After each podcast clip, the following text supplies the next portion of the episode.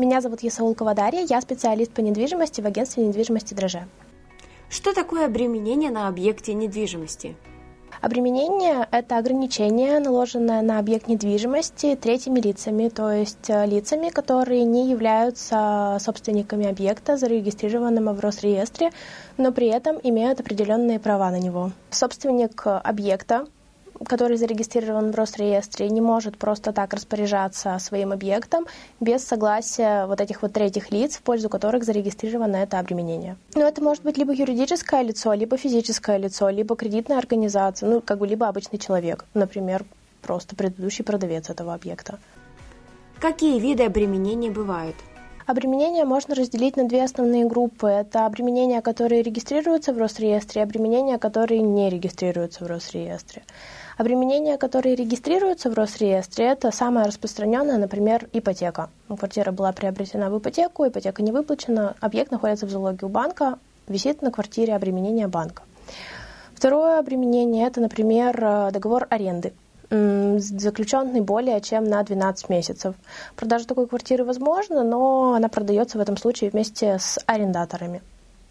Сервитутные обременения.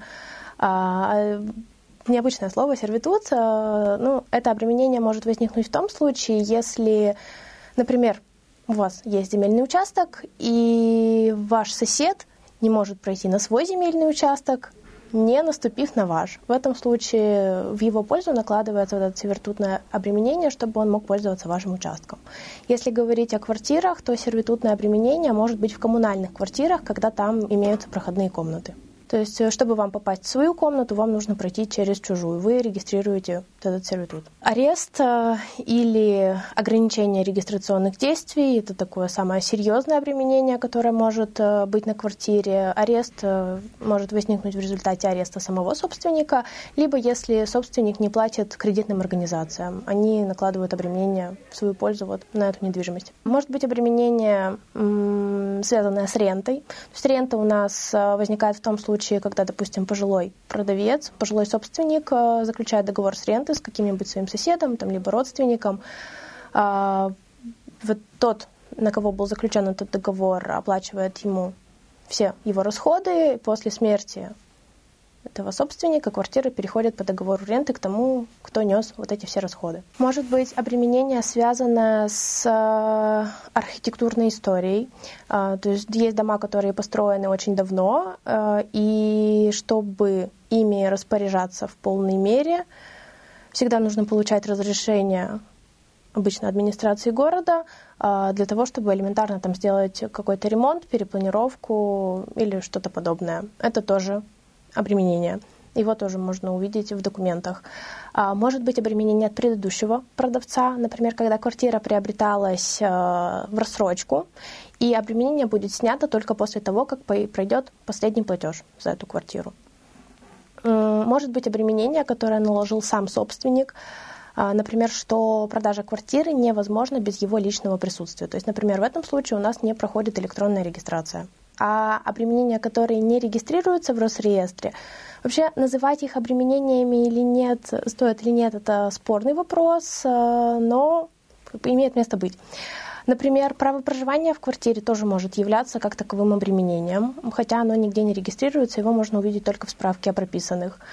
А, может быть обременение связано с опекой, то есть если в квартире собственниками являются несовершеннолетние, то продажа этой квартиры возможна только с разрешения органов опеки.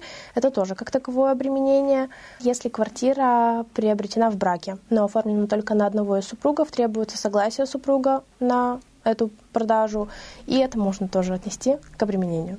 Можно ли продать или купить объект недвижимости с обременением? Квартиру нельзя продать, если она находится в аресте, либо на ней стоит запрет на регистрационные действия. В принципе, все остальное купля-продажа возможно. Главное, чтобы покупатель всегда понимал, что это обременение есть, и понимал, что чтобы была возможность снятия этого обременения после того, как сделка пройдет. Если в квартире есть хоть какое-то обременение, то в договоре купли-продажи обязательно появляется пункт, в котором это прописывается. То есть, э, и если у нас есть ипотека, в договоре купли-продажи фигурирует пункт, что квартира находится в залоге, то же самое с рентой. Ренту можно продать, э, просто переходят обязательства по выплате ренты. То же самое с арендой.